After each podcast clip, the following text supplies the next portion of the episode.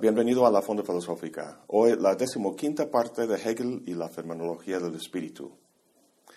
Estamos en el quinto capítulo, donde la conciencia ha asumido la postura epistémica de lo que Hegel llama la razón, o sea, un punto de vista idealista, cosa que vemos reflejada en la certeza que tiene la conciencia de ser toda la realidad. Como siempre, no basta simplemente tener la certeza de algo, hay que demostrar su verdad. Si jamás hubiera tratado de demostrar lo que creía, no habría avanzado más allá del primer capítulo sobre la certeza sensible. Bueno, en la primera parte de este capítulo intentó demostrar que, en efecto, es toda la realidad al buscarse en ella, en los objetos a su alrededor. La razón observante fracasó en su intento porque la autoconciencia no es algo que puede observarse, no es un algo, no es una cosa, sino más bien una actividad. Al menos nosotros observadores vemos eso claramente. La actividad que hemos visto a lo largo del camino hasta ahora es aquella que es el motor de la dialéctica, a saber, la negación. La conciencia es lo que es no al observar algo, sino al negar y transformar lo que no es, el otro de la conciencia. En otras palabras, la conciencia no es, sino que se hace, deviene, se realiza. Esto de hecho es el nombre de la segunda parte de este capítulo, la realización efectiva de la autoconciencia racional por sí misma. Deja el abordaje teórico y pasivo de la primera parte a volverse ahora activa. En diferentes momentos a lo largo de esta serie he dicho que la conciencia emprende este camino para superar la enajenación que siente con su entorno. Busca sentirse en casa en su propia experiencia. Mientras preparaba este video, vi el tráiler de un documental que se llama Human Flow, Flujo Humano, que trata de la experiencia de los 65 millones de refugiados que hay actualmente en, en el mundo. En una parte, una mujer dice, ser un refugiado es mucho más que un estatus político. Es la crueldad más profunda que puede hacerse a un ser humano uno forzosamente priva a uno de todo aspecto que haría de la vida humana no solo tolerable, sino significativa. Cuando escuché eso pensé, wow, esas palabras pudieron haber salido de la boca de Hegel.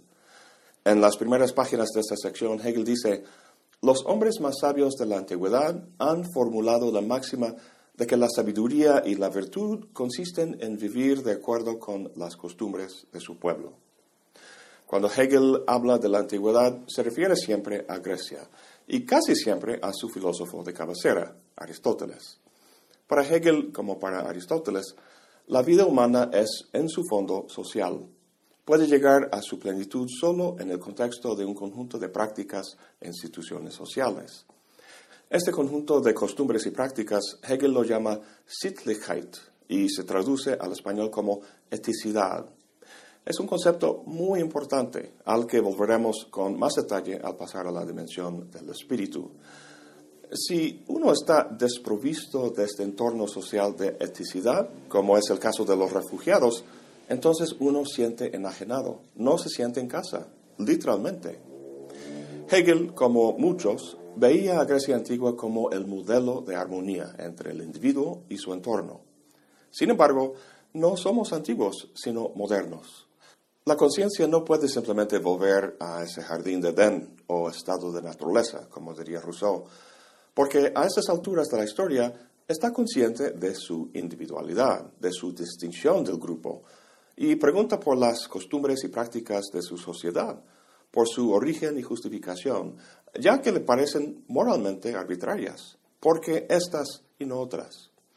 En fin, esta es la situación en que se encuentra la conciencia ahora y lo que vemos en esta sección son tres estrategias que emplea para realizarse, es decir, para forjar esa eticidad que le permite sentirse en casa.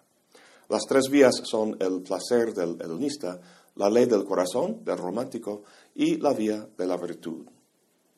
Como ya habíamos comentado, la razón observante que vimos en el último video repasa la temática de los primeros tres capítulos, pero desde una nueva perspectiva, la del idealismo. Y lo mismo pasa con la razón activa. Vuelve al tema del cuarto capítulo sobre la autoconciencia y la famosa dialéctica del amo y el esclavo. Recordemos que la conciencia no es una cosa, sino una actividad, la de la negación. En el cuarto capítulo, la autoconciencia negaba al otro en el sentido de destruirlo o rebajarlo para que ella fuera la totalidad. Pero ahora, desde la perspectiva de la razón y el idealismo, no puede hacer eso porque si ella está convencida de ser toda la realidad, entonces al destruir una parte de esa realidad, destruye a sí misma. Entonces, en su intento de encontrarse en el mundo, deja por atrás las cosas del mundo y se busca en otras autoconciencias. Veamos cómo. La primera estrategia es la del placer, que trata la sección que se llama el placer y la necesidad. Hegel toma como modelo de esta configuración de la conciencia al Fausto de Goethe. Fausto es un hombre racional, un intelectual que se mueve en el mundo de las ideas. En la obra de Goethe llega a desilusionarse con ese mundo de serena contemplación de verdades universales. Anhela algo que le conmueva, anhela sentir intensamente la vida. Para ello, para sentir su total independencia y autonomía, se deslinda no solo del orden árido y necesario de las ideas, sino también del orden de las exigencias y reglas morales de la sociedad. Para sentirse amo de su propio destino, hace su famoso pacto con el diablo, que, a cambio de su alma, le dota de los poderes necesarios para alcanzar lo que busca. Conoce a una joven, Gretchen, quien le llama la atención y enseguida seduce. Para Hegel, la relación entre Fausto y Gretchen no es la de amo y esclavo. No se trata de quitarse su libertad física, sino solo su independencia. Busca en ella el reconocimiento de sí mismo, cosa que el siervo, por su posesión, nunca pudo dar al amo. En pocas palabras, Gretchen es para Fausto un medio para su propia realización, una extensión de sí mismo. Como dice Hegel, se trata de llegar a ser consciente de sí en la otra autoconciencia, o hacer a ese otro sí mismo. Fausto le da a Gretchen una poción que hará dormir a su madre, para que puedan estar en la intimidad, pero se pasa con la dosis y le mata. Gretchen es condenada a la muerte y en un enfrentamiento con su hermano, Fausto lo mata. Lo que he contado aquí es el comienzo de la obra y el final trágico. Hay muchos detalles que no tengo tiempo para tratar. El punto para Hegel es que Fausto buscaba su unión con el mundo no mediante leyes, fueran naturales o sociales, sino por medio de su propio esfuerzo y voluntad. Quería sentir el placer de ser la fuente y el autor de los contornos de su experiencia. Sin embargo, ese placer se convirtió en necesidad, como indica el título de esta sección. ¿En qué sentido? Por un lado, experimentó consecuencias de sus actos que no provenían de su voluntad, a saber, las leyes sociales que de forma brutal y inexorable quitaron la vida de Gretchen. Eso puso un límite a la empresa de Fausto, lo cual expresa el poder real de la universalidad en su experiencia. Por otro lado, hay una necesidad de carácter más filosófico. Fausto, o la conciencia, busca a sí mismo en un otro, en una autoconciencia independiente. Eso es la fuente de su placer. Sin embargo, no ve simplemente a sí misma en el otro, sino que encuentra la unidad de sí misma y la otra autoconciencia. El estar consciente del otro destruye su propia sensación de sí misma como individuo y por tanto su placer. En otras palabras, ve a sí misma solo como un momento en esa unidad, una unidad no individual, sino precisamente universal. Hegel ha llamado esta obra de Goethe la única tragedia absolutamente filosófica. ¿Por qué? Pues la intención de Fausto era pasar de la vida teórica, que consideraba muerta e inútil, a la vida práctica, del placer vital, de conocer los frutos del árbol y a comérselos con todo y su jugo. Su certeza era que podía realizarse por medio del placer de verse reflejado en un otro. Pero la demostración de esa certeza, o sea, la verdad, era el contrario. Como dice Hegel, la conciencia tomaba la vida, pero con ello abrazó más bien la muerte. Esta configuración de la conciencia experimenta la necesidad de lo universal, que se impuso en su experiencia como un algo ajeno a sí misma pero en realidad fue producto de sus propias acciones. Entonces, forma parte de su propia esencia, aunque no lo reconoce.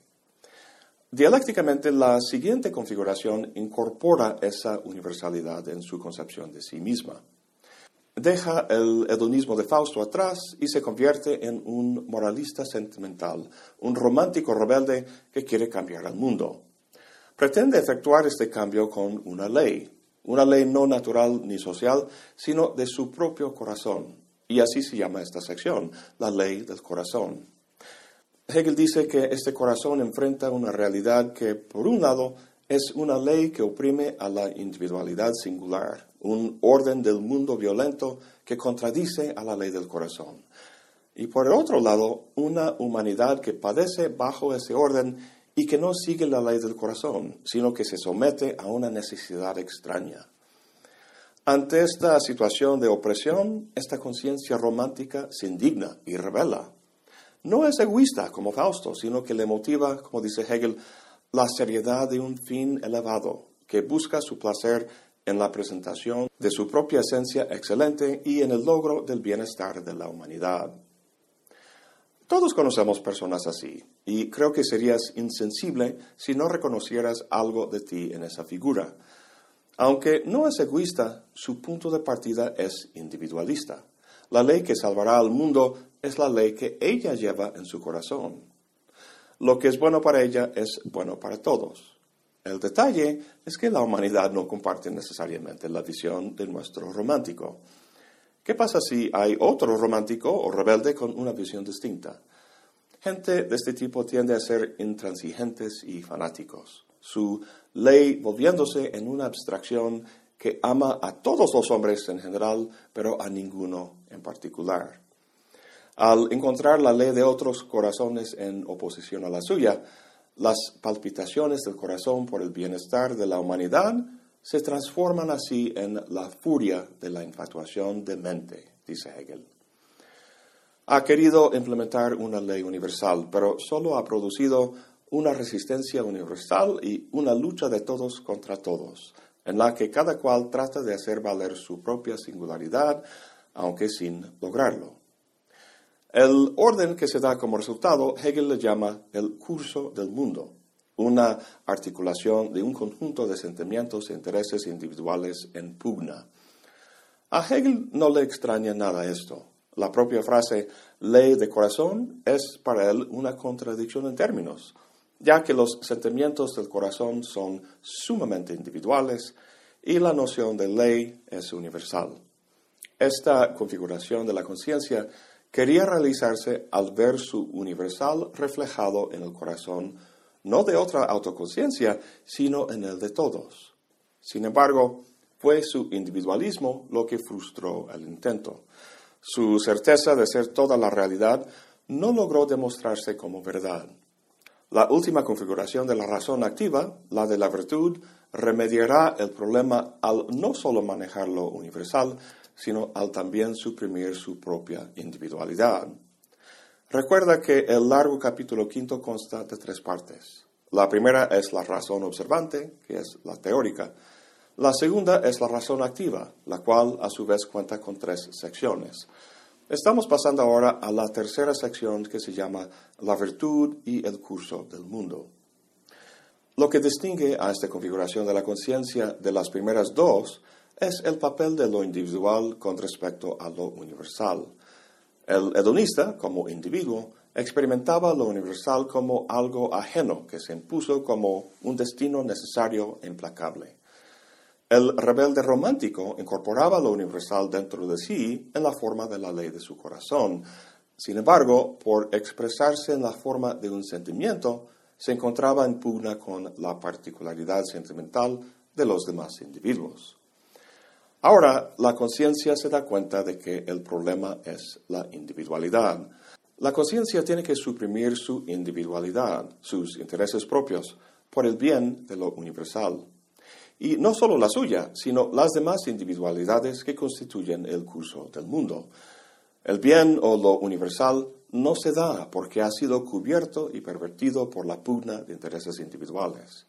Si todos actuaran de forma desinteresada y de acuerdo con lo universal, el problema se resolvería. ¿A qué suena eso? Pues a Kant, desde luego. Su famoso imperativo categórico reza, obra solo según aquella máxima por la cual puedas querer que al mismo tiempo se convierta en ley universal. Lo que leemos en esta sección es una clara crítica a la moral kantiana.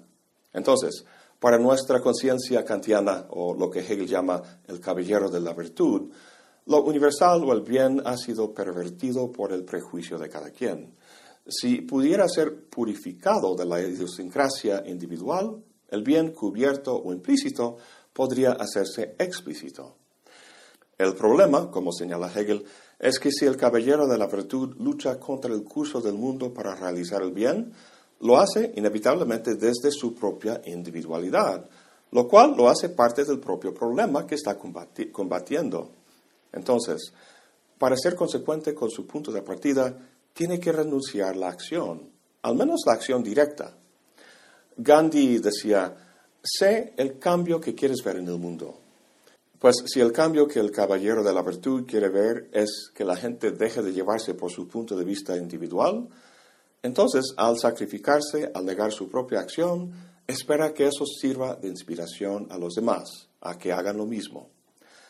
Sin embargo, se da cuenta de que si esto es así, entonces el bien se realiza sin la intermediación de nadie.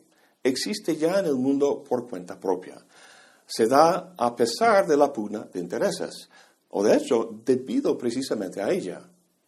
Haciendo eco de Adam Smith, cuando hablando de la mano invisible, dice que la preocupación egoísta de cada quien produce beneficios para la sociedad en general, Hegel afirma que lo universal o el bien no puede entenderse abstraído de la individualidad o del curso del mundo, sino como función de la actividad concreta de individuos.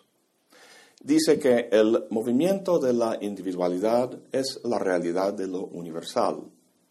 El universal que el caballero de la virtud pretende realizar es, en cambio, meramente abstracto.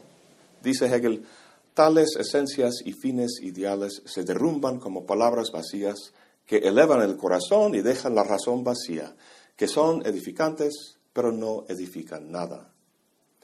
Como había comentado, Hegel está criticando aquí la moral kantiana. Contrasta esta concepción abstracta de virtud con la virtud aristotélica del mundo antiguo. Vivir bien no es una función de seguir reglas universales, sino de un contexto social concreto en que se lleva a cabo. Este contexto se compone de individuos que actúan en un entorno sociocultural de eticidad, una sustancia ética, como lo llama Hegel, o Sittlichkeit. Vivir bien para los antiguos no implicaba un esfuerzo romántico por algún ideal apartado de las condiciones sociales, sino que, como el pez en el agua, suponía una unidad del ser y del bien. Esto es lo que mitológicamente se tenía en el jardín del Edén, para Hegel no se trata de volver a ello, de volver a una sencilla inmediatez de experiencia, como si el hombre pudiera volver a ser niño, sino de llevar al hombre, a la conciencia, a actualizar esa semilla mitológica en la realidad concreta. Eso es todo por hoy. Gracias por acompañarme. Hasta la próxima y buen provecho.